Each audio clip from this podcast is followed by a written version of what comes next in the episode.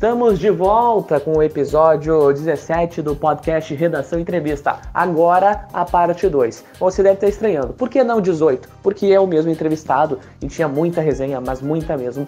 Tá do caramba, tá do caramba, é isso que eu posso dizer. Não vou usar um palavrão aqui, palavrão fica pela minha conta ao longo dessa gravação e também, é claro, por conta do Lisca, né? Afinal, o homem é doido, minha gente, mas a pedido dele a gente não chama assim, mas vamos deixar quieto. Lisca de Lorenzi falando agora das histórias da queda do Internacional em 2016. Quem começa abordando este caro cidadão é o Juan Link. Você confere a partir de agora.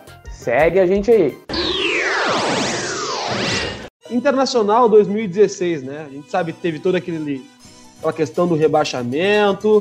Tu chegou já com com, com a lenha pegando, com a fogueira pegando fogo, né? Te botaram ali num, num entrou mais perdido que segue um tiroteio, né? Porque bah, o troço já tava feio quando tu chegou. Acho que naquele período já não tinha mais muita salvação, né? Era, era um momento conturbado, só três jogos para reverter a situação de uma temporada toda. É, o que eu queria saber de ti, na verdade, são duas coisas, né? Qual foi o cenário que tu encontrou quando tu chegou no Internacional em 2016, né? A situação de grupo, anímico, algumas declarações polêmicas até do, Danilo, do goleiro Danilo Fernandes, dizendo que parecia que no grupo não tinha homem. Então, qual era a situação anímica daquele grupo? E tu acredita que esse rebaixamento pode ser colocado no teu currículo? A gente pode mencionar que o Lisca, quem rebaixou o Lisca em 2016 foi o Internacional, embora eu não acredite nisso. Não, tá lá, né? Tá lá no currículo, é inegável, né? Tem lá quem assinou a súmula do último jogo. Fui eu. Né? Quem era o treinador dos Sim. últimos três jogos? Fui eu. Então tá lá no meu currículo. Sofri muito com isso, cara. Muito mesmo. Acho que eu não tenho assim a responsabilidade total. Ninguém nunca me imputou assim uma responsabilidade total, nem a imprensa, nem o torcedor. Mas eu tenho minha parcela, sim. Eu precisava fazer sete pontos e nove. Na verdade, ele tinha ganhado o Corinthians, né? Porque hoje, tu vendo, depois que a gente perdeu o Corinthians, nem ganhando as duas do Cruzeiro e do Fluminense, a gente escaparia, né? Então, tá, eu tive dois dias para trabalhar o time contra o Corinthians. Acabei não conseguindo, cara. Foi um momento bem difícil né, da minha carreira. Um clube que eu tenho uma identificação enorme. Comecei ali, tenho uma gratidão, tenho uma história de família. E ali foi uma convocação né, do presidente Fernando Carvalho. O Celso, na verdade, pediu demissão. Eu não fui contratado para lugar de ninguém. O Inter ficou sem treinador como eu tinha um histórico ali no Ceará, não ainda de 2018, mas o de 2015, que eu comentei com vocês, né? O presidente me chamou para os últimos três jogos e, infelizmente, eu não consegui mudar o astral, né? O estado anímico era horrível, obviamente, né? Horrível. O time não tinha confiança nenhuma, não estava preparado para aquela situação. O Inter não acreditava que aquilo ia acontecer. E quando faltava três rodadas, aí estava muito, tava muito concreto já, né? Já tava, a realidade estava batendo na porta. E aí as pessoas ficam sem iniciativa, né? A relação estava muito difícil também de jogadores com a diretoria, com a própria imprensa também. Teve um acidente da Chapecoense que atrapalhou muito, né? Atrapalhou, tinha muitos profissionais ali envolvidos no acidente identificados com o Inter. E aí o clube, né, os jogadores já tinham uma barreira emocional muito grande e ali aumentou mais ainda a carga emocional, né? Os jogadores até se manifestaram e nem jogar a última rodada, estavam bem perdidos também. E aí, como tu falou, eu também não consegui fazer essa administração aproximada da diretoria. Acabei aceitando isso, não concordando, mas aceitando, porque eu estava ali há 10 dias, né? E os caras realmente estavam né, e estavam insatisfeitos com uma série de situações. E não conseguimos, cara. O time também estava muito desorganizado, mal fisicamente também, poucas condições né, técnico-táticas, vamos dizer assim poucas alternativas, sem muita unidade também, alguns jogadores tentando puxar o processo, como o Alex, o Serras, mas eles não estavam nem jogando, né? O próprio Ceará, e a gente tentou, cara, nos últimos três jogos, mas ficamos bem aquém também, a atuação. Contra o Cruzeiro ainda acho que jogamos bem, conseguimos ganhar o jogo, na superação também, mas o jogo contra o Fluminense foi muito melancólico lá na Baixada na Baixada do Rio, lá na, Mesquita, no estádio, sem, sem o vestiário, puxa, era muito pequeno, acanhado. O Fluminense ainda querendo né, não deixar o Inter escapar, vários adversários. Né? O Inter começou a falar que time grande não caía, que arrumou muita inimizade, entrou na, em ação contra a CBF também, requerendo os pontos lá do Vitória. Então, uma coisa politicamente também não funcionou. E foi uma grande lição, cara. Sabe? As pessoas me perguntam, pô, por que tu aceitou? Acho que pela história, né, cara? Pela história, pro, da minha família, pela minha história, pela gratidão que eu tenho ao Inter por ter me formado como profissional, como homem. Mudou muito a minha vida, o futebol, a convivência dentro do Inter, pessoalmente também, não só profissionalmente. E eu sempre me pergunto assim, cara, se não tivesse ido, acho que ia ser pior, entende? Eu ia ficar me chamando de cagão o tempo inteiro, sabe? Ia ficar com isso na minha cabeça. E hoje eu durmo triste, sabe, com essa situação, mas durmo com a consciência tranquila de ter tentado, né? E não ter virado as costas numa hora talvez a hora mais difícil né, da história do clube, mas a responsabilidade está lá também. Eu divido ela né, com o Argel, Falcão, o Celso, né, e eu. Foram os quatro treinadores que ninguém conseguiu, né? Dar, cada um com sua peculiaridade, cada um com seu momento, cada um com sua responsabilidade, mas todos têm responsabilidade, obviamente. Lisca, falando do fatídico jogo né, contra o Fluminense, que, né, que acabou ali, não que já já não se esperasse aquilo, né? Mas que por fim decretou, né? O Inter ainda dependia não só de si, mas de alguns outros resultados, né? Queria que tu contasse o que passou na tua cabeça quando o Inter busca o empate com o gol do, do Ferrarez e ele se abaixa para imitar uma pantera. O que, que passou na tua cabeça naquele ah, momento? Ah, cara, assim, pra tu ver o nível que estavam os jogadores, né? O Gustavo era um menino, né, cara, novo, tava assustado, os meninos estavam muito assustados. E aí ele mostrou bem a, que ele não tinha muito noção da, da situação, né? De tudo que estava envolvendo, né? Uh, ele estava acostumado a comemorar gol assim, mas era um gol praticamente inócuo. Nem se a gente virasse o jogo nós ia escapar. Né? Nem ganhando do Fluminense nós escaparíamos, porque o esporte ganhou do Figueirense na última rodada de 4 a 0. O time do Figueirense já estava todo destruído por causa do acidente, né? Da Chapecoense. 10 jogadores não foram jogar na Ilha do Retiro. Nós já sabíamos disso. Eu tinha conversado com o treinador do Figueirense os próprios jogadores já tinham falado com alguns jogadores do Figueirense e eles já tinham passado que iam tentar, mas a mobilização era zero, né? E o esporte estava super mobilizado, então os jogadores sabiam que mesmo ganhando do Fluminense ia ser muito difícil escapar, né? E isso atrapalhou muito, né, cara? E o Gustavo mostrou bem essa falta de noção, né, cara? De, de discernimento, né? De toda a situação que estava acontecendo. Mas eu não julgo muito ele, não. Eu, é um menino, era um menino, estava começando uma carreira e não estava preparado para viver aquilo ali, não. E Lisca, né, ainda falando desse, desse ano triste, né, pro torcedor colorado, é, te surpreendeu é, posteriormente quando alguns dirigentes aí foram envolvidos, né, foi, foi descoberto alguns casos de corrupção, né, envolvendo dirigentes da, daquela época? Não, cara, não me surpreendeu porque já era comentado, né, pela imprensa, os próprios jogadores deram algumas entrevistas, né? O próprio D'Alessandro, que era o líder maior do clube, preferiu se retirar nesse ano, né? E falou, né? Que tinha muitas coisas erradas do clube e ele não ia compactuar. Acabou indo para o River, né? Acabou não participando. Era um cara que seria importante né? nesse momento pela liderança, pelo posicionamento forte que ele tem, pelo poder de persuasão que ele tem dos outros jogadores também, do próprio clube, né? O D'Alessandro também é um cara diferente, né? Uma relação diferente aí de jogador, clube, né, torcedor, imprensa, diretoria. É um cara que tem muita opinião, né, é muito escutado também. E ele falou, falou até para mim uma vez no jogo, pô, mas um dia eu te conto, eu falei para ele, pô, fez muita falta. E ele, ah, que não deu, não tinha condição, um dia eu te conto tudo. Mas nem quero saber, né, cara? Já passou, hoje já está tudo no Ministério Público aí. Eu acho que é um momento assim duro, mas é um momento que quando tu bate no fundo do poço não tem como ir mais para baixo, né? E ele vem crescendo de novo, está deturpando todas as ações, né? Vai buscar ressarcimento, que eu acho que é o mais justo, né? Eu acho que o importante é aprender daqui para frente, né, cara? E não se repetir isso e que o clube volte a ser um clube austero, né? Que volte a equilibrar suas contas. Ainda está com muita dificuldade. Né?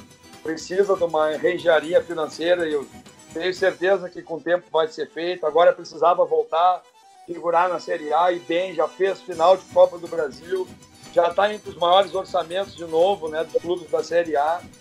Então acho que isso foi uma grande lição, cara. Espero que não se repita e que o Inter não ache né, que nunca mais pode acontecer, porque já aconteceu duas vezes com o Grêmio, já aconteceu duas vezes com o Fluminense, com o Vasco, né, com outros times aí que já caíram uma vez e já beliscaram outra vez. Então, se não se cuidar, hoje está muito competitivo o futebol, né? A Série A está muito forte. Então, que fique de lição, né, cara? E eu acho que é isso que mais vai ficar de toda aquela história, né? As lições que foram tomadas. Lisca, como é que era o vestiário do Inter em 2016? E falando sobre uma polêmica, quais foram os times, quem pagou o Fluminense para rebaixar o Inter naquele ano? Eu não sei te dizer quem, mas a mala branca no futebol brasileiro é corriqueiro, né?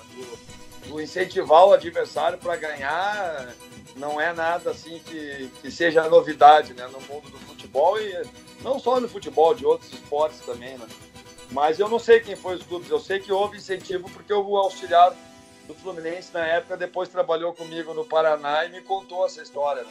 Mas não me falou nem de valores e nem quem era, mas falou que o Fluminense, além de ter aquela rixa com o Inter, né? Porque o Inter sempre falando que clube grande não cai, isso aí motivou muito também o Fluminense, até porque o Fluminense tinha caído, mas tinha sempre tem um incentivo assim na reta final de Série A, Série B, tanto na ponta de cima como na ponta de baixo, ou quando tu tá buscando vaga, que tu precisa de outros resultados, tu não paga para ninguém perder, né? Que aí também seria imoral e ninguém concordaria. E no futebol, com 30 pessoas, tu não consegue guardar um segredo desse, né? Então, quando conta que alguém recebeu dinheiro para perder um grupo todo, é, é uma história imaginária, né? Agora, para ganhar, para incentivar, é corriqueiro. Os conselheiros se juntam, beneméritos. Nem é um papel da diretoria, óbvio que a diretoria sabe, mas isso é uma mobilização de, de clubes assim de massa que acontece e aconteceu com a gente também, quando eu estava no Ceará. Aconteceu até quando eu estava na segunda divisão. Então isso é, é corriqueiro no futebol.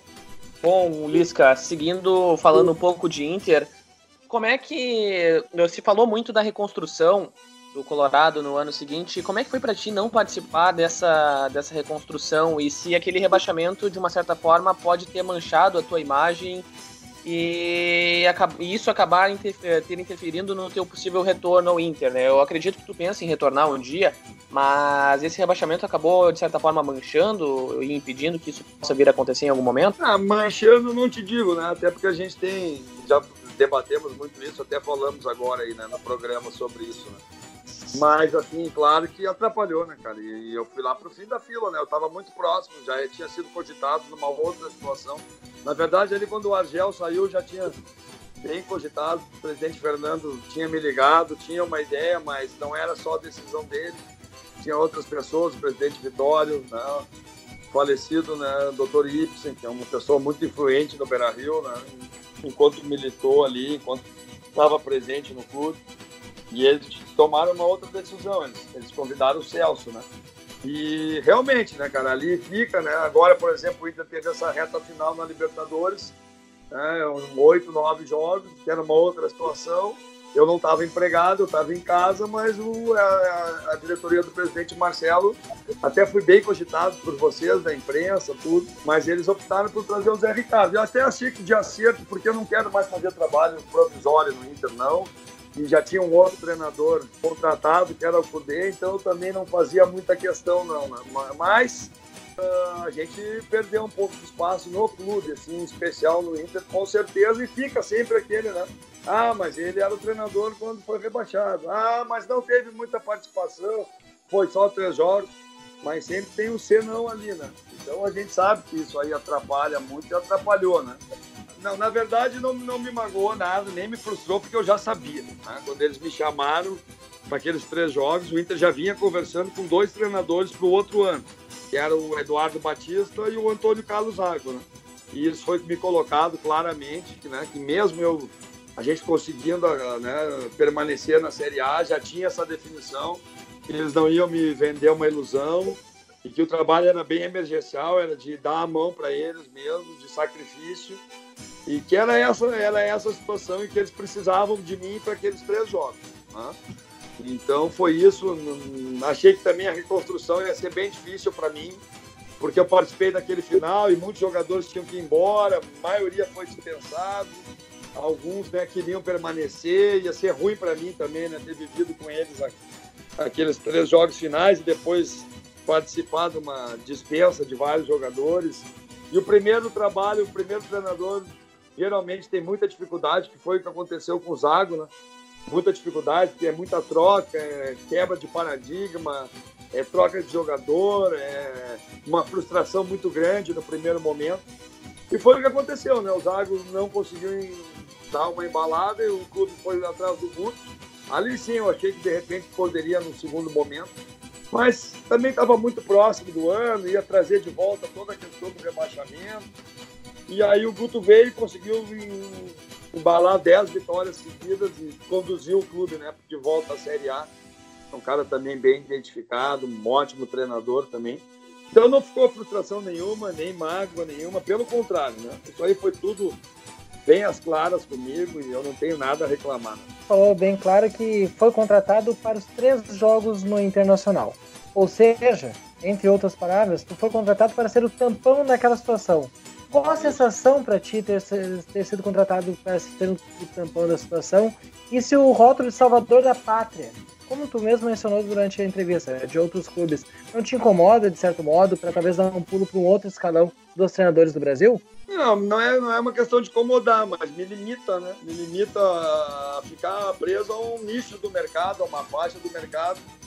Eu não quero ficar associado só a isso. Eu acho que eu tenho condições de fazer outros tipos de trabalho não é só é, esses objetivos que tem no futebol. É bem legal também, porque é bem competitivo, é uma adrenalina alta todo, todo jogo.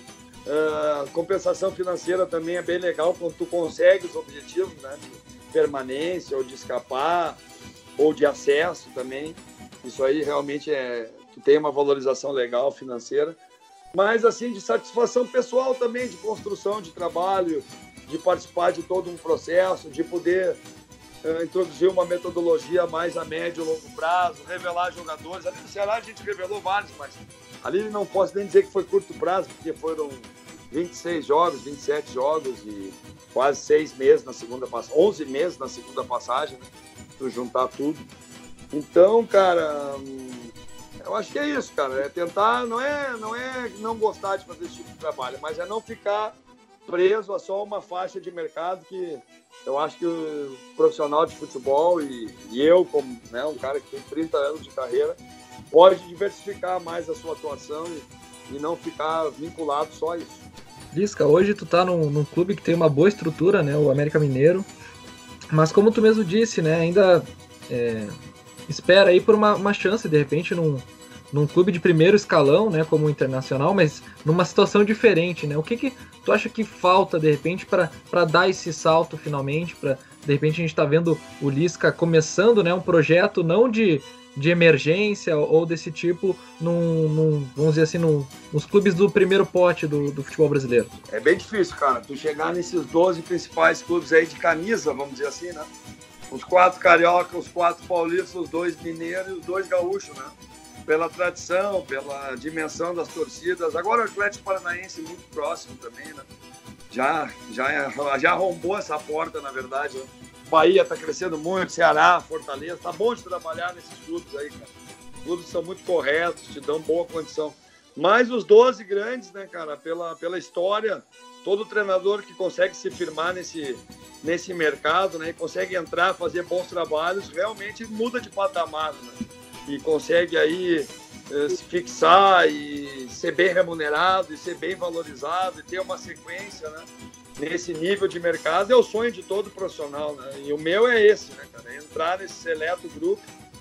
Pô, são 12 só, né? No Brasil inteiro e agora no mundo inteiro, porque tem treinadores vindo de tudo que é lugar do mundo.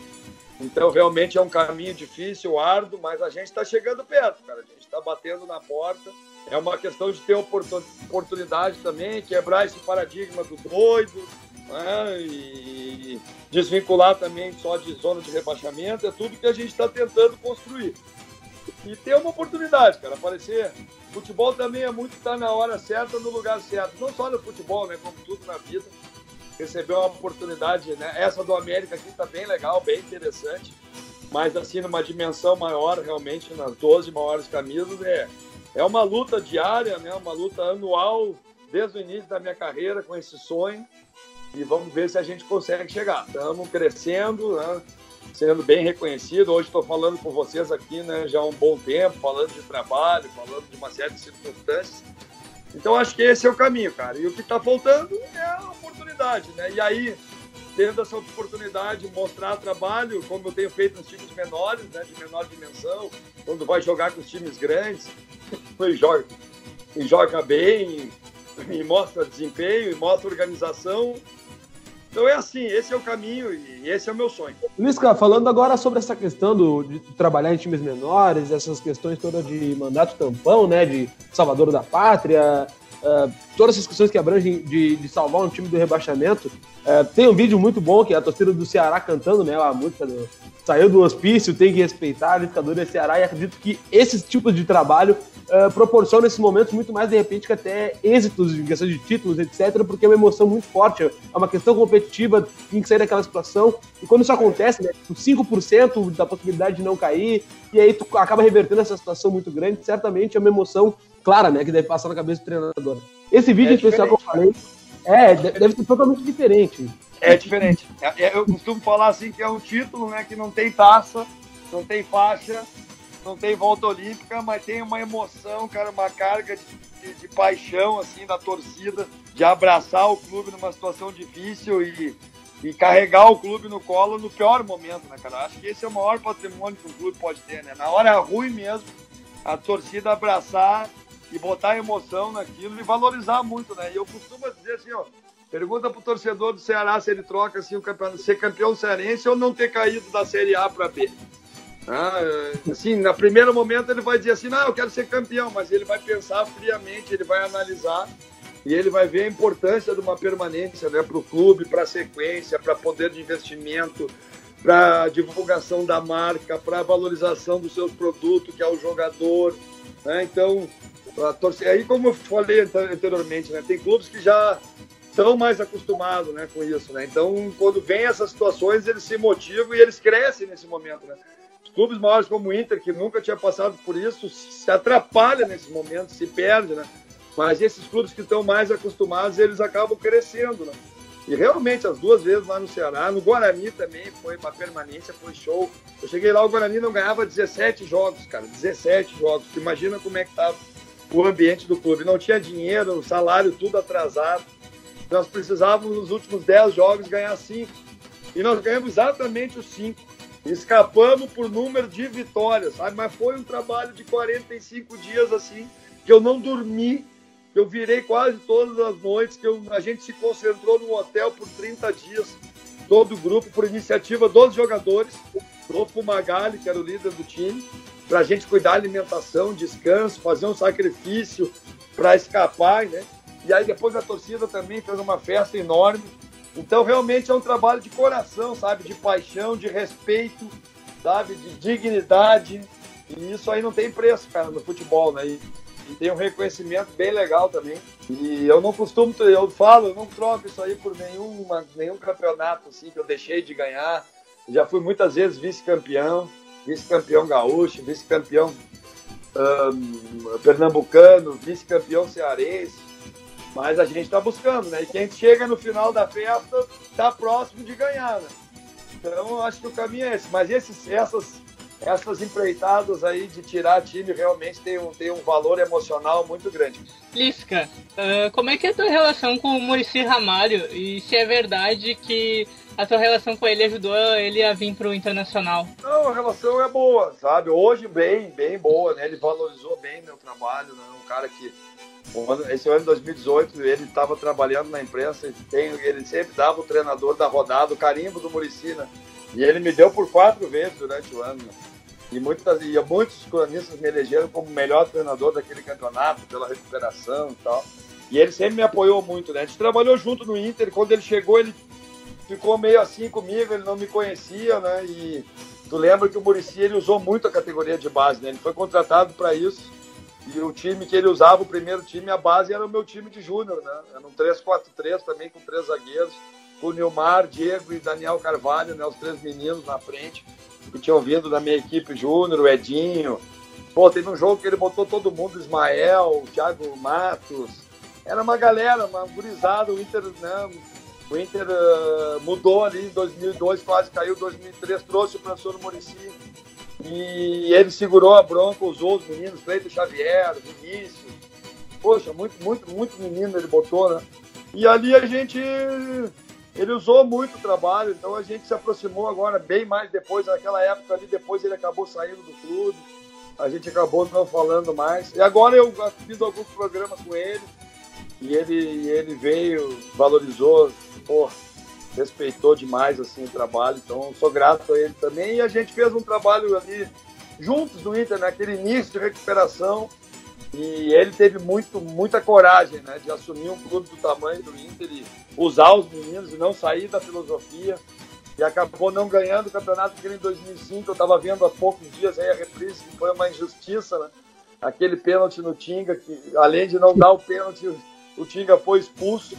Mas ele deixou uma construção muito grande, né? E depois o Abel veio e, vamos dizer assim, que arrematou o trabalho, né? E aí finalizou o trabalho, evoluiu o trabalho, cresceu mais ainda, uniu mais ainda todo mundo. Então acho que ali foi uma sequência bem legal. E eu pude ajudar os dois muito, né? tanto o Murici como o Abel, me dou muito bem com os dois. Com o Abel já tinha trabalhado no Fluminense também.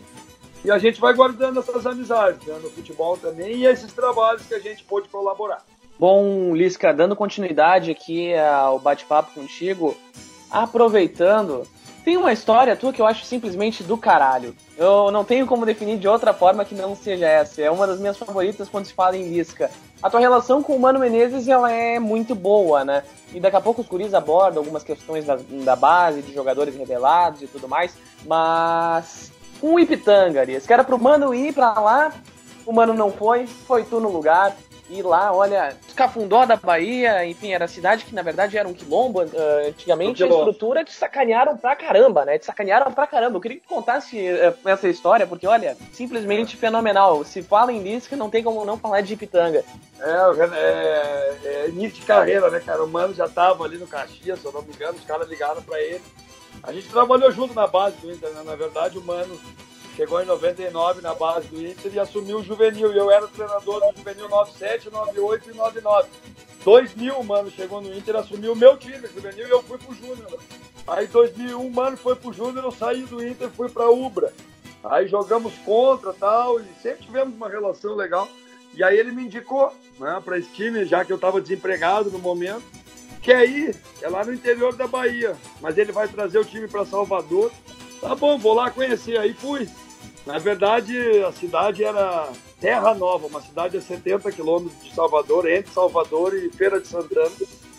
E era um quilombo essa cidade. Então a estrutura, a cidade do um, os jogadores chamavam, né? Um posto de gasolina, um restaurante, e o posto de gasolina nunca tinha gasolina e no restaurante nunca tinha carne. Então, é, era impressionante. aí eu fui, ele me prometeu que ia trazer o time para Vilas, né? Para a Praia de Pitanga, que é na parte sul de Salvador. E não vinha nunca, né? E não vinha, não trazia o time, não trazia o time. E aí, cara, cheguei lá, olhei o material, ele disse que o material era da capa, não, tem bola da Mitre, bola da Diadora. Era tudo falso, né, cara? Os bonequinhos da capa eram virados de vez de costa, eles eram de pé juntinhos de frente. Ah, eu, digo, eu acho que eu tô ficando doido, cara, porque a capa que eu conheço é diferente, né? E aí, cara, eu, na verdade, ele, o representante baiano enganava muito o presidente do clube, que era um alemão que estava querendo investir. E era Renatinho Jesus te ama. Tudo ele dizia Jesus te ama, mas tudo era Jesus te ama. Né?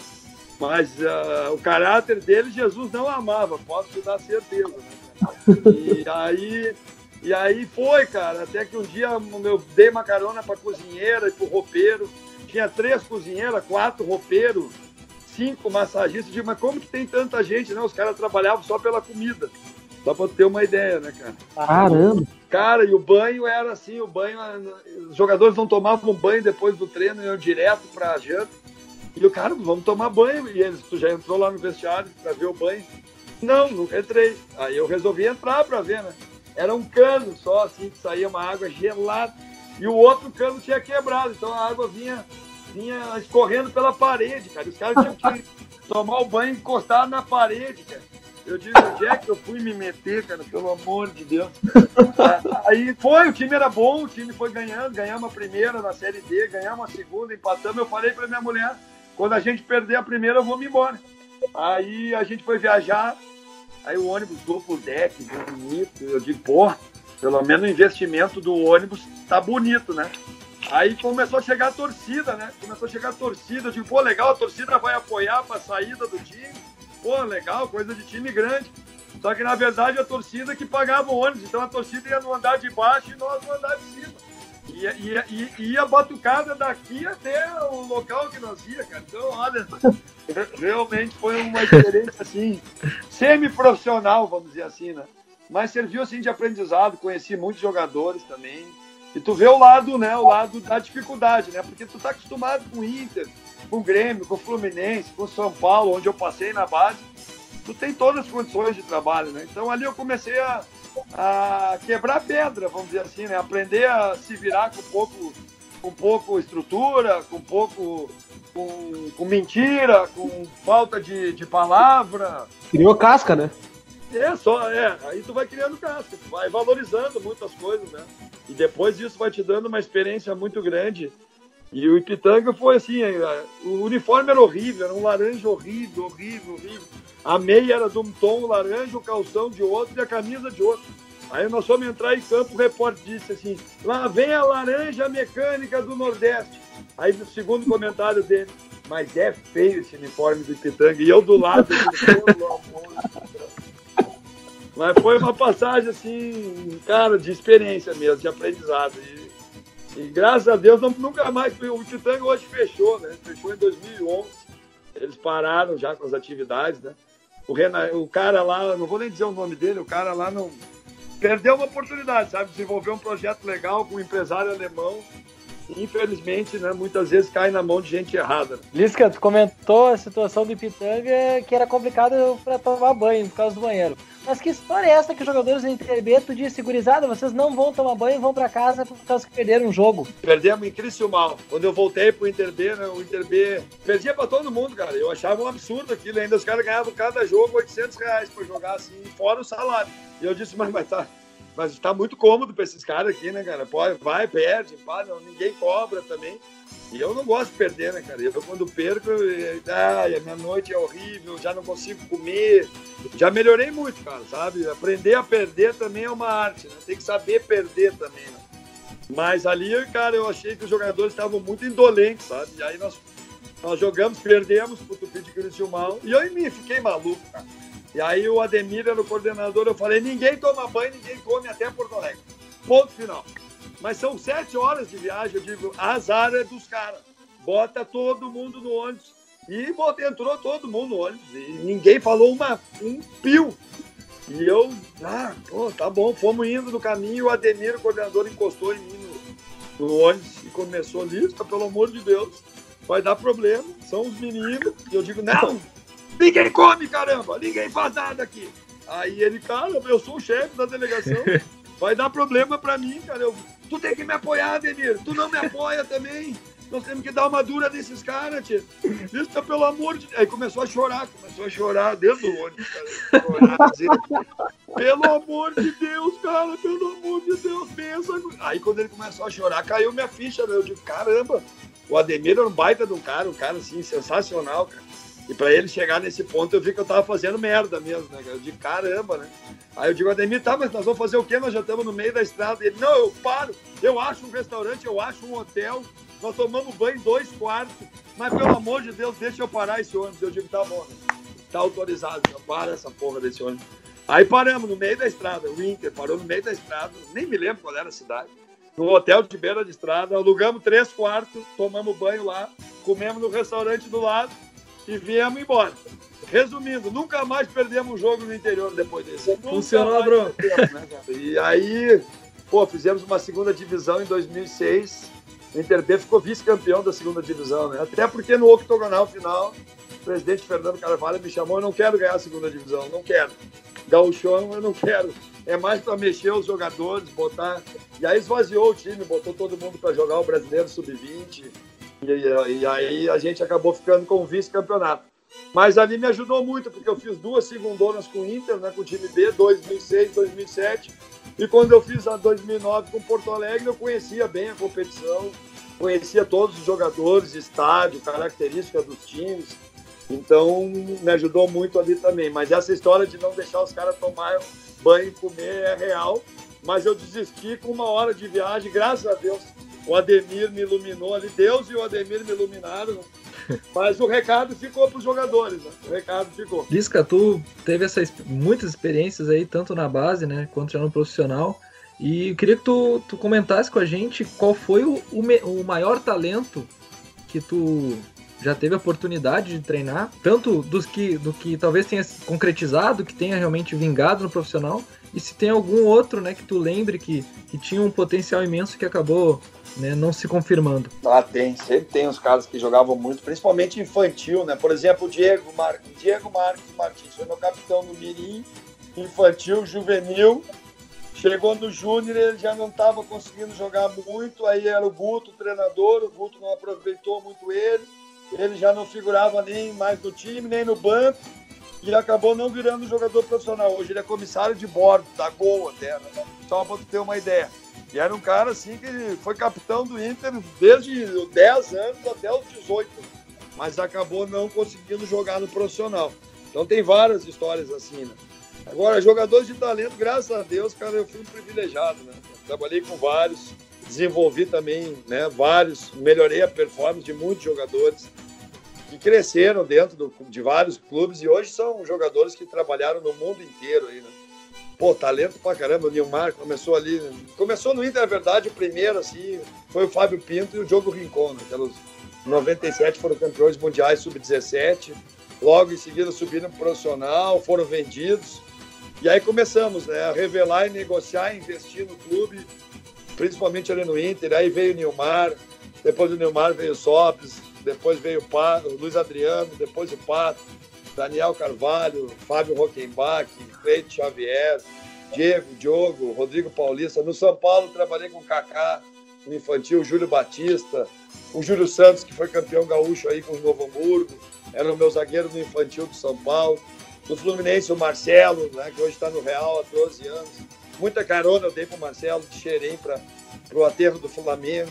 Para o Lenin também, que fez um sucesso no início da carreira. O Radamés também foi um jogador que se destacou comigo ali no, no Fluminense.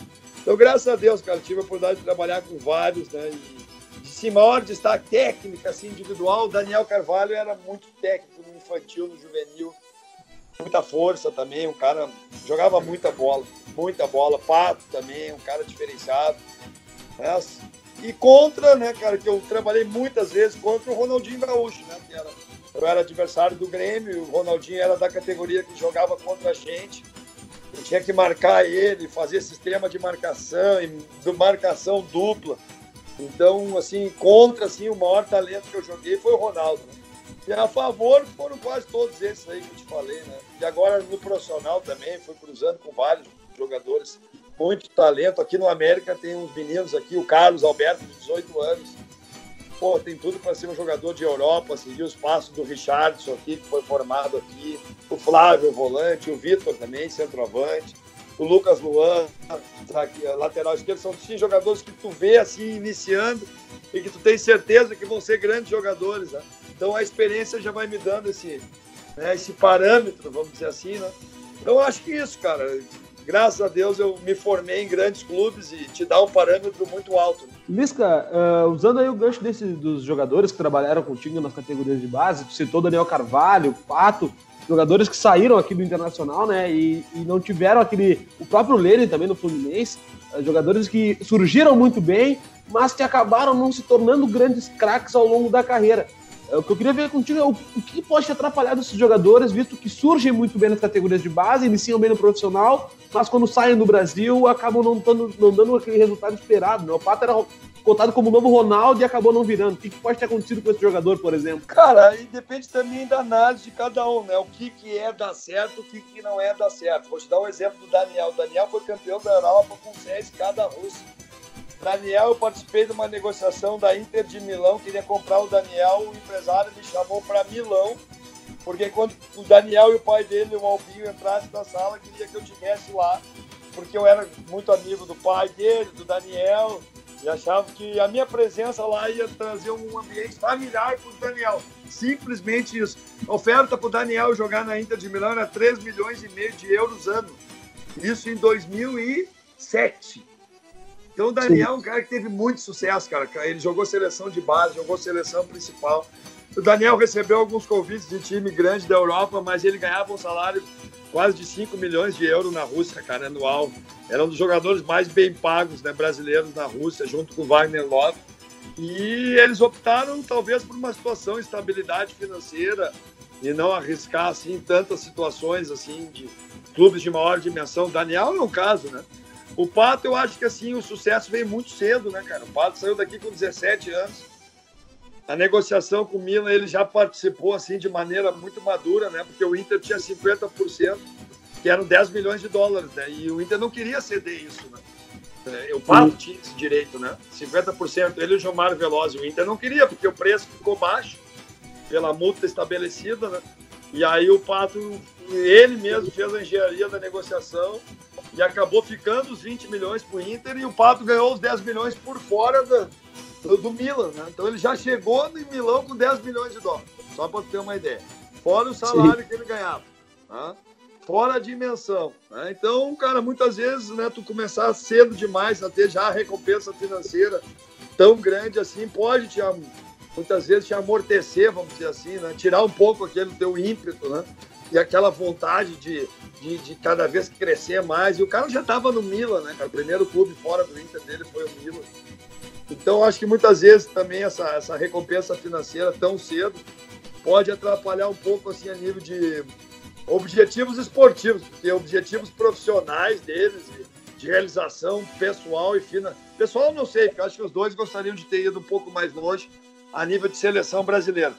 Mas a nível profissional, assim, pessoal, financeiro, os dois são tiveram muito sucesso, cara. Tiveram muito sucesso mesmo, posso te dar. Com certeza, o Pato hoje mora em São Paulo. Cara, tem que ver a casa dele, tem que ver as condições que ele vive financeiras. Ainda casou com a filha do Silvio Santos. Só para ter uma ideia, né, cara? Também eles não, eles não casam mal também, né? O Daniel, acabou se quebrando aí, né? Mas o Pato, ou é a filha do Berlusconi, ou a filha do Silvio Santos. Ideia. É. O cara, eu, tipo, eu fui numa festa na Armani, na, na boate da Armani com o Pato, meu amigo, meu amigo. Eu posso até falar hoje que isso aí foi em 2007, a minha mulher, quando ouve, fica brava comigo. Mas, mas esse crime já prescreveu, né, cara? Já fazem 13 anos, né? então, cara, ele me convidou, cheguei lá, meu, cara, tem que ver o assédio, cara. A gente tem que ficar num canto, separado, segurança mulher do mundo inteiro atrás do pato, né, cara? Eu digo, pelo amor de Deus, o menino não tinha nem 18 anos ainda, cara. Eu digo, cuidado, olha o que, que tu vai fazer na tua vida, né? Pelo amor de Deus. Porque tem muita, muita mulher, muita, muita gente que encosta no jogador com outros interesses, né? Mas ele soube levar, administrar bem. O Cafu tava com ele também lá. E, cara, acho que pode ter sido isso, cara. Talvez, assim, muito sucesso econômico, financeiro, muito cedo. Talvez isso tenha atrapalhado um pouco. Lisca, tu falou que quando tu perdeu, né? Tu não gostou da derrota, ficou brabo e tudo. Mas tem alguma coisa a mais que te deixa brabo no futebol e por quê? Ah, me deixa brabo é o perfil de jogador que muitas vezes a gente encontra em clube que é. Costumo falar que tem três perfis, né? O perfil que todo mundo gosta, é aquele jogador profissional pra caramba, sanguíneo, que, pô, tu, dá, tu diz que o treino é às oito, ele chega às sete. Tu diz para ele treinar uma coisa, ele faz aquilo e mais uma outra coisa e quer treinar mais. Né? E esse perfil está cada vez mais espalhado, é ótimo. Tem o segundo perfil, que é aquele jogador que não sabe o que quer, está meio perdido e tal. Mas esse é bom também, porque tu mostra o caminho, tu vai direcionando ele, tu vai melhorando ele e ele acaba assimilando e entrando dentro de um projeto de grupo e também entra e se, e se torna um profissional também na concepção da palavra, né? Mas o que me irrita mesmo é o terceiro perfil, né? que é o jogador que já sabe que não quer mais nada com nada, que está ali para tomar dinheiro, perder tempo, não valoriza mais nada, não é profissional, não está nem aí para o processo, para o clube, para o trabalho.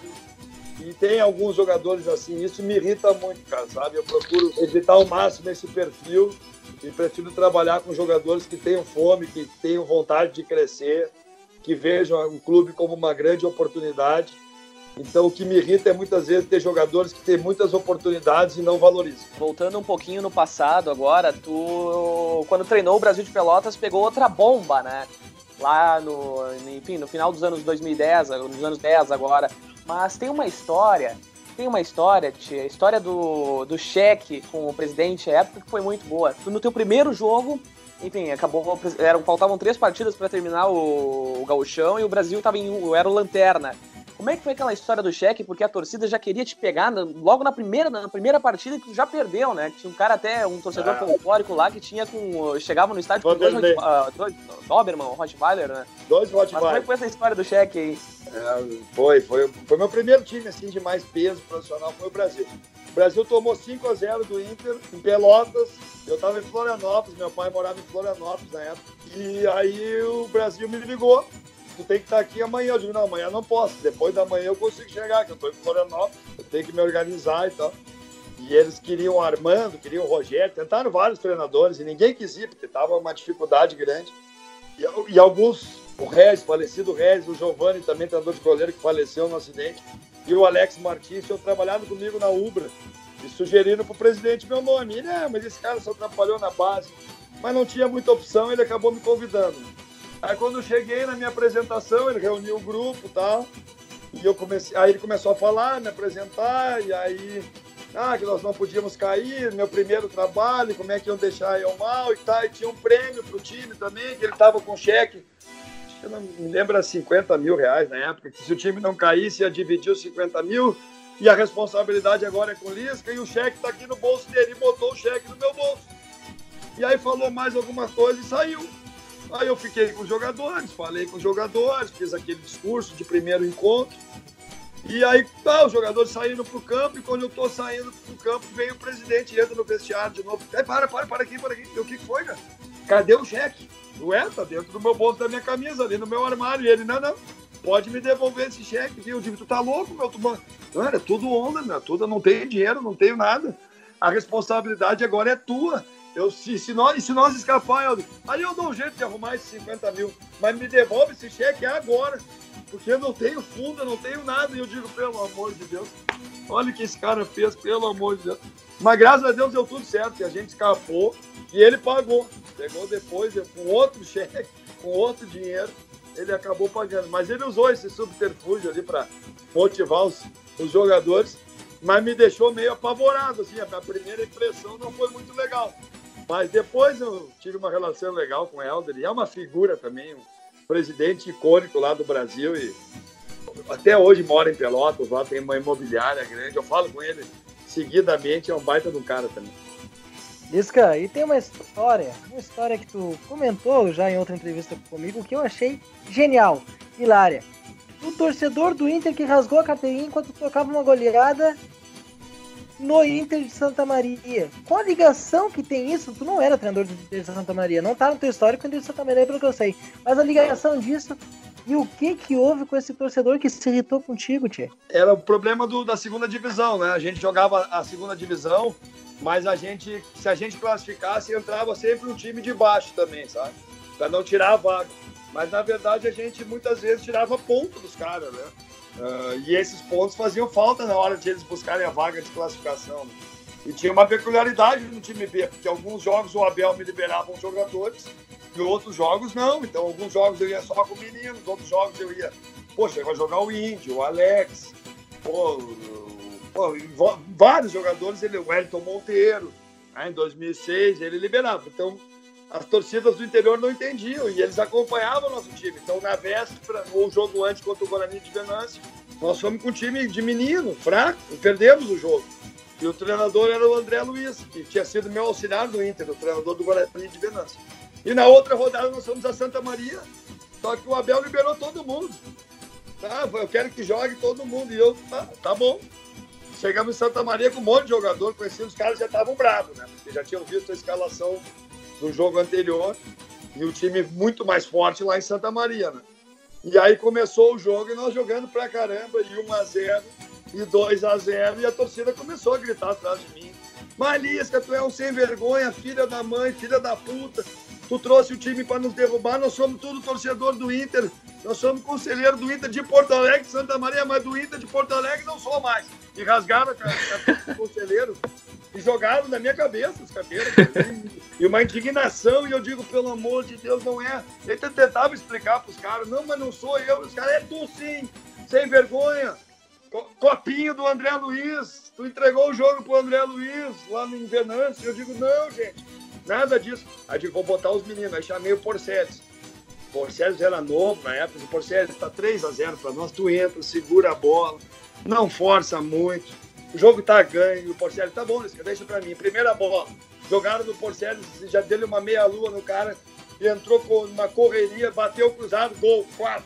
Ah, pra quê, né, cara? Os caras, tu botou pra nos, pra nos humilhar, porque é humilhação, eu digo, pelo amor de Deus, cara.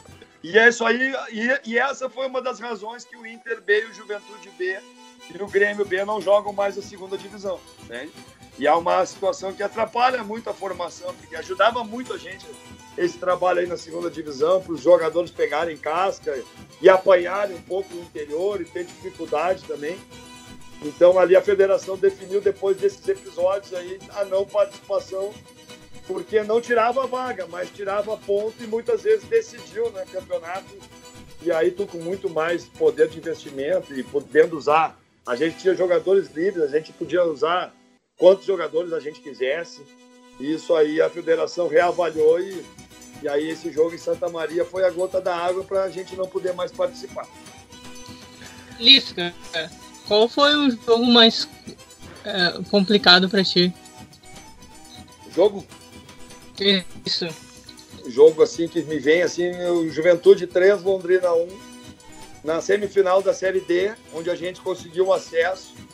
Nós perdemos em Londrina por 1 a 0 e no jogo da volta tinha o gol qualificado, nós saímos ganhando de 1 a 0 eles empataram o jogo com 25 no segundo tempo. E aí nós precisávamos fazer 3 a 1 né? 2 a 1 não bastava. Né? E aí a gente se lançou para o ataque, buscamos um pênalti aos 41, fizemos o 2 a 1 e aí precisava do 3, né? E aí o Jacone lotado embalou o time, a gente aos 47, num golaço do Zulu, fez o 3 e foi uma euforia, foi um êxito, porque era a volta do Juventude né, para o cenário nacional. E, eu, aquele jogo foi muito sofrido para mim. Aí a gente fez o gol, eu invadi o campo comemorando, fui expulso. Os últimos três minutos eu fiquei embaixo do túnel, sofrendo pra caramba. Foi um jogo histórico para mim, mudou a minha carreira esse jogo também. E pela pelo respeito que eu tenho né, pela torcida do Juventude, eu acho que foi um jogo emblemático assim na minha história. E sempre que me pergunta assim, o jogo que eu mais me lembro, eu lembro desse. Tem outros vários também, mas esse assim, eu sempre lembro, é o primeiro que eu me lembro. Lisca, durante a tua passagem pelo Náutico, tem uma situação, já deve imaginar já qual que eu vou perguntar, mas não foi nem relacionado ao próprio Náutico. É, tu teria sido visto na arquibancada em plena Ilha do Retiro, no meio da torcida do esporte, né? O grande rival do Náutico. Como é que foi essa situação aí, Iris? O que, é que tu tava fazendo lá? Fui olhar o esporte, né, cara? Porque todo mundo, quando eu cheguei no Recife, eu quero ver tu ganhar do esporte. Aí eu bah, vou lá olhar os caras. Os caras foram jogar um amistoso. Nós jogávamos com ele logo em seguida. E eu não conhecia muita gente, até ofereceram um camarote. Eu digo, ah, não, mas eu quero ir na torcida pra sentir. Eu achei que não ia me reconhecendo. Eu não era um cara muito conhecido fui sem camisa, de bermuda, parecia um. Não parecia treinador, não, parecia um torcedor mesmo. Tentei, pelo menos, de passar para o torcedor. Mas no fim do primeiro tempo, um torcedor do esporte me reconheceu. Começou a falar o Lisca ali, o Lisca ali. Eu, não, não sou eu. Não, não, não sou o Lisca, né? Até que veio quatro caras, não, tu é o Lisca assim. Eu digo, tá, cara, sou eu, tal. Tô trabalhando aqui, tô vendo os caras, tal. E não, não, não. O treinador do Náutico não pode ficar aqui. E aí começou a terminar o primeiro tempo. E eu digo, é melhor eu ir embora antes que termine esse primeiro tempo. Vai lá o que vai acontecer aqui. Aí eu comecei a descer, que eu tava lá em cima. Ah, começou, vai, pega, vai, pega, vai. Tomei um dois tapas, um chute na bunda. E saí correndo, cara. Saí corrido da ilha, né? Os caras, ah, pega. Não. Mas dez dias depois tinha jogo contra eles, né? Isso aí eu usei muito com os jogadores também, mapeei muito o time dos caras. E aí nós ganhamos o esporte na ilha, e aí depois eu subi no Alambrado, dei entrevista e falei, eu quero ver quem é que vai me tirar da ilha agora. Aqui. Eu quero ver agora, quem é que vai me tirar daqui. Nós ganhamos dos caras, agora ninguém me tira daqui, todo mundo me conhece agora aqui no estado. E foi um jogo muito legal, foi muito marcante. Aí depois ainda, Neto Baiano pegou no meu pé, fez uma dança. Um jogo, a gente acabou perdendo a final. Aí depois o Neto foi jogar lá pelo Criciúma, a gente ganhou. E aí a torcida do Náutico, agora é a nossa vez de dançar. Aí eu fui fazer uma dança, os caras queriam saber qual era a dança. Aí eu todo desengolçado, falei que era vaneirão, cara. Mas foi uma vergonha, o vaneirão, o pior vaneirão da história. Foi foi dançado por mim em Recife. Tu imagina um gaúcho da Gema dançar um vaneirão no Recife. Ah, foi. Que as torcidas deu risada, foi uma, foi, foi uma história legal pra caramba. Eu, eu todo duro dançando vaneirão. No Náutico a gente brincou bastante com a torcida, ainda estava numa fase assim, bastante brincadeira. E essa história aí de ser corrido da ilha ficou na história porque eh, depois a gente ganhou do, do esporte, 10 anos que o Náutico não ganhava do esporte na ilha, e a gente conseguiu, e graças a Deus eu fui naquele jogo, porque eu consegui mapear pelo menos o primeiro tempo o time do esporte, e a gente jogou muito bem e acabou ganhando a partida. Bisca, para encaminhar agora o encerramento, uma aqui curta e grossa. Tu é doido o suficiente para jogar com só um volante dentro de campo? Tô jogando só com um, cara. Tô jogando só com o Zé, com o Zé Ricardo aqui, que é o meu primeiro volante. E aí do lado dele joga o Juninho, que eu chamo de um meia volante, e o Alê, né? São dois caras que chegam muito no ataque, constroem.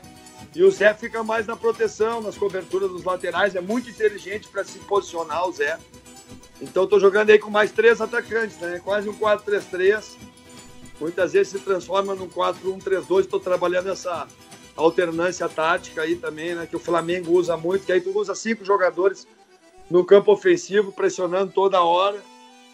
Uh, então, são. Tô, tô, cara, aqui eu peguei um time bem ofensivo, né? Bem diferente. Geralmente os meus times são mais em transição, muita marcação em transição rápida. Mas o padrão já estava estabelecido aqui no América, né? De pressão no campo do adversário, marcação zonal o campo todo, muita mobilidade do time. O time estava bem treinado já e eu estou dando uma sequência legal, estamos um nível bem legal, assim, um time bem ofensivo, cara. E vou, vou, vou apostar nisso, né? Vou dar sequência nesse trabalho. Então, respondendo a tua, a tua pergunta, tô bem doido mesmo e tô gostando. Lisca, uh, tu, a gente falou bastante aqui sobre a tua. A tua uh, como é que eu posso dizer? a tua identificação com o Inter, né? Trabalhou muito tempo no Internacional, teu avô jogou lá também, teu bisavô, não, não me recordo agora direito. O que eu queria saber de ti, como profissional, tu treinaria o Grêmio? Eu? É. é essa resposta é fácil de te dar. Eu já treinei o Grêmio, eu treinei os juniores do Grêmio em 2005, né? Aí os caras vão dizer, ah, mas o profissional do Grêmio, obviamente, né? O Grêmio é um clube gigante, né? Como o Inter, os dois uma rivalidade imensa, mas não vive um sem o outro, né? A grandeza de um está relacionada, proporcionalmente relacionada do outro. Né? O Inter sempre correu atrás das coisas que o Grêmio conquistou e o Grêmio sempre correu atrás das coisas que o Inter conquistou, né? E em Porto Alegre nós temos aí uma cidade com um milhão e meio de habitantes, com dois campeões do mundo, o Grêmio penta da Copa do Brasil, o Inter campeão também, de tudo. Então, cara, todo profissional sonha em trabalhar em Inter, Grêmio, né? Grêmio, Inter. E comigo não é diferente, né? São, ah, mas tem uma identificação muito grande com o Inter. Claro que tem. Mas nós profissionais aprendemos a, a trabalhar pelo clube que a gente defende, e torcer pelos amigos, e torcer por muitos clubes que eu passei. Por exemplo, eu torço muito pelo Paraná, pelo Guarani, pelo Luverdense. Então tu, tu deixa de ser assim torcedor, né? Tu vira um profissional na concepção da palavra. No meu caso, geralmente eu procuro me identificar muito com o clube que eu trabalho. Mas assim, seria um orgulho, uma honra muito grande. Eu treinei o Grêmio no Júnior em 2005. Foi um belo do trabalho, né, com o Anderson, com o Lucas, Carlos Eduardo, Marcelo Groi. O Grêmio tinha caído para a segunda divisão. Me trouxe para organizar o trabalho. Eu organizei, a gente fez uma bela taça São Paulo.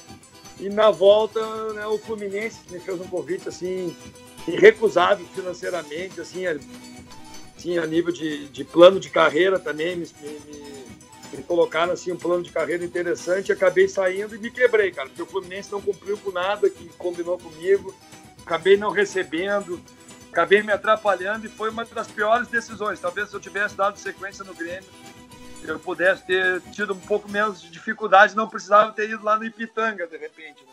Né? Então, então então vejo assim como, pô, tá louco, seria, seria, treinaria com maior tranquilidade. Lisca, já dando o encerramento aqui, essa participação no podcast do Redação Entrevista, eu quero te agradecer muito pela resenha aqui, simplesmente fenomenal, né, poder compartilhar dessas histórias contigo, poder saber um pouco mais da, de origem do Lisca, dos trabalhos, também de outras informações dos bastidores, né, que nem sempre tu fala, foi um prazer e uma honra aqui pra gente. Então, os, os mics, os microfones estarão sempre disponíveis aqui, sempre que quiser, enfim.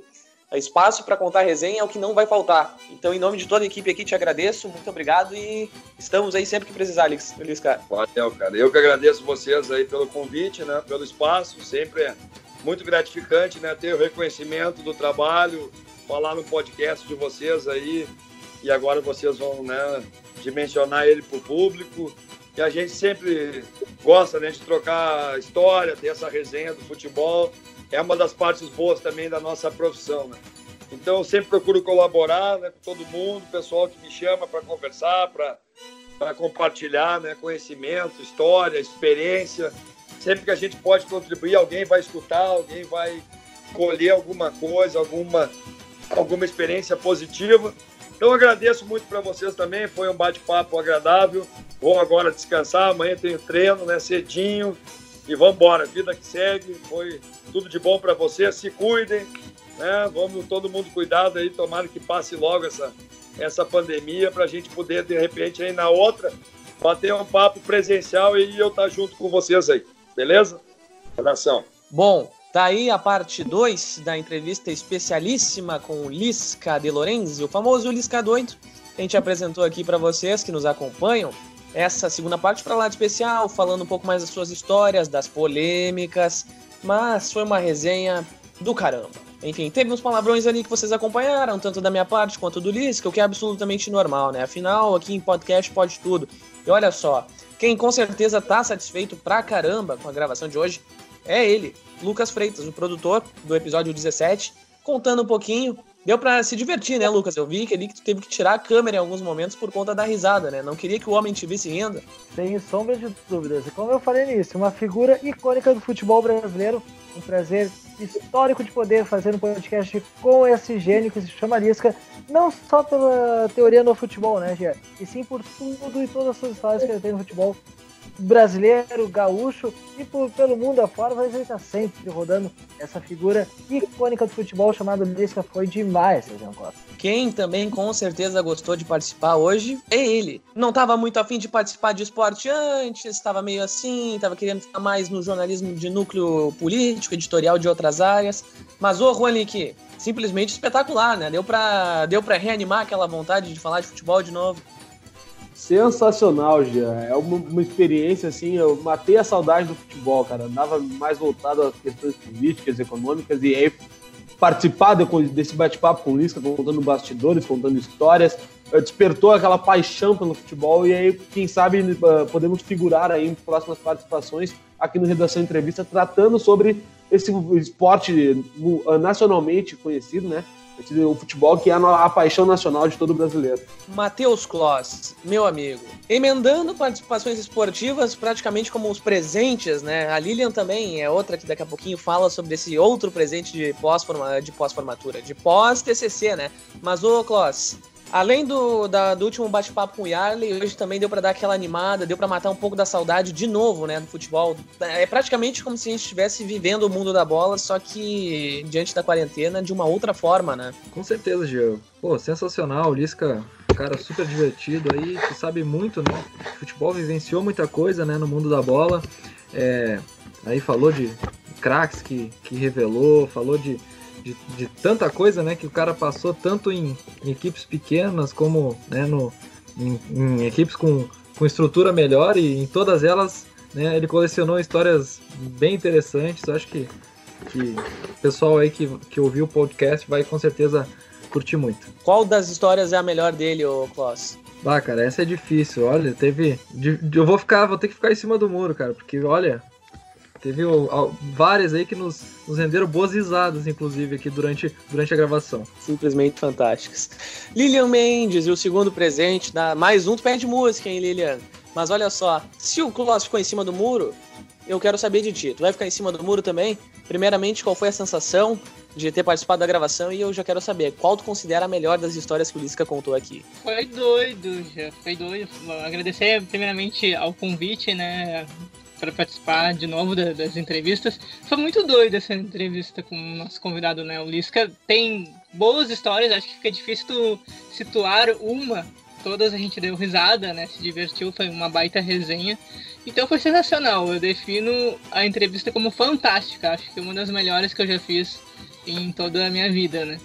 Bom, esse foi o relato de Lilian Mendes, aqui uma das nossas setoristas, participante desse redação especial e especial por conta também, é claro, da parte 2. Primeiro dos, dos projetos aqui de podcast dividido em duas partes por conta aí de muita resenha que teve ao longo dessas horas que o Lisca nos cedeu aqui e simplesmente, olha, valeu muito a pena.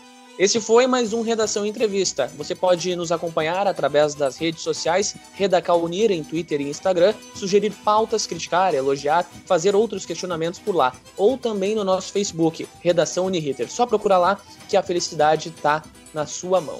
Esse é o episódio 17. Nós ficamos por aqui. A gente volta em algum momento. Eu não sei quando, mas eu prometo para ti que a gente volta. Tchau, tchau.